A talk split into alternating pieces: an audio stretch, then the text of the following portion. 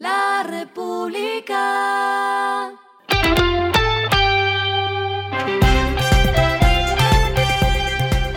Al final de la jornada, esto es lo que debes saber sobre el comportamiento de los negocios, las finanzas y la economía. Las movidas de hoy fueron.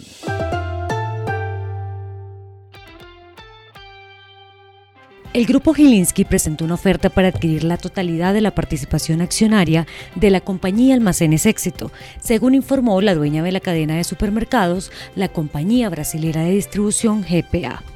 La oferta vinculante tiene un valor por 836 millones de dólares para ser pagados en efectivo por la totalidad de la participación de 96,52% de la cadena de supermercados. El monto ofrecido es la utilidad del grupo Nutresa.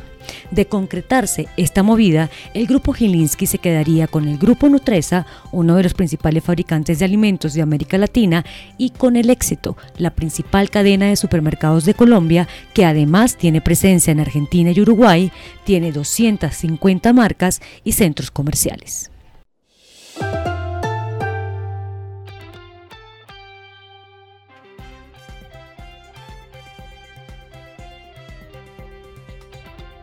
Odinsa, la empresa de concesiones de Grupo Argos, concretó una alianza con Macquarie Asset Management para poner en marcha una nueva plataforma que promete gestionar activos aeroportuarios hasta por 1,3 billones de pesos y se llamará Odinsa Aeropuertos. Esta nueva plataforma de inversión en infraestructura aeroportuaria tiene una participación de 50% para cada compañía.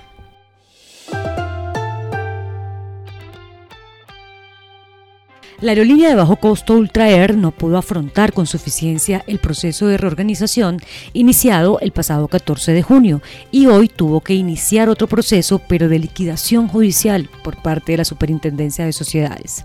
Dentro de las deudas que la aerolínea tenía, detallan 8 millones de dólares que le debía Bancolombia y suma otros 14 millones de dólares en cuentas en mora. Lo que está pasando con su dinero.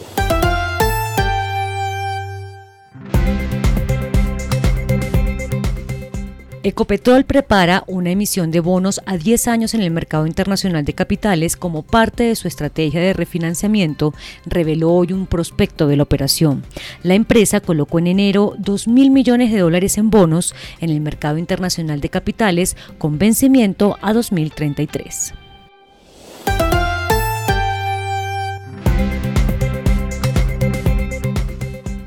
Los indicadores que debe tener en cuenta. El dólar cerró en 4.191,28 pesos, subió 21,68 pesos.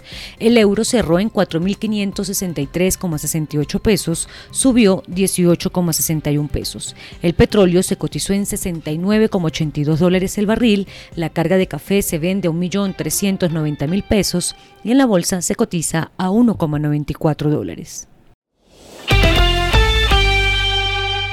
Lo clave en el día.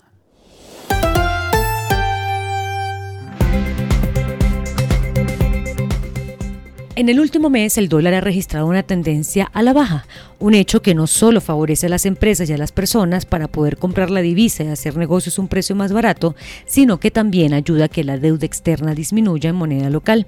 En marzo el endeudamiento externo del país sumó 187.371 millones de dólares, es decir, 55,3% del Producto Interno Bruto Nacional, según las últimas cifras del Banco de la República. Esta caída del precio del dólar representa entonces una reducción de 57,3% 93 billones de pesos, un monto que suma casi tres reformas tributarias como la aprobada el año pasado, con la que se espera un recaudo de 19,7 billones de pesos. A esta hora en el mundo. Moody's anunció que está utilizando Microsoft para crear un asistente de inteligencia artificial que ayudará a los clientes de la firma de investigación y calificación crediticia a analizar una gran cantidad de información necesaria para realizar evaluaciones de riesgo. La compañía espera tener una versión para mostrar a algunos clientes a finales de este año. Y el respiro económico tiene que ver con este dato. La República. La nueva marca de cruceros de lujo Explora Journeys inaugura la primera boutique de Rolex a bordo de un barco. Será en el Explora One que zarpará los primeros días de julio y que comienza su viaje inaugural el próximo 17. Será una tienda sobre el mar libre de impuestos. La República.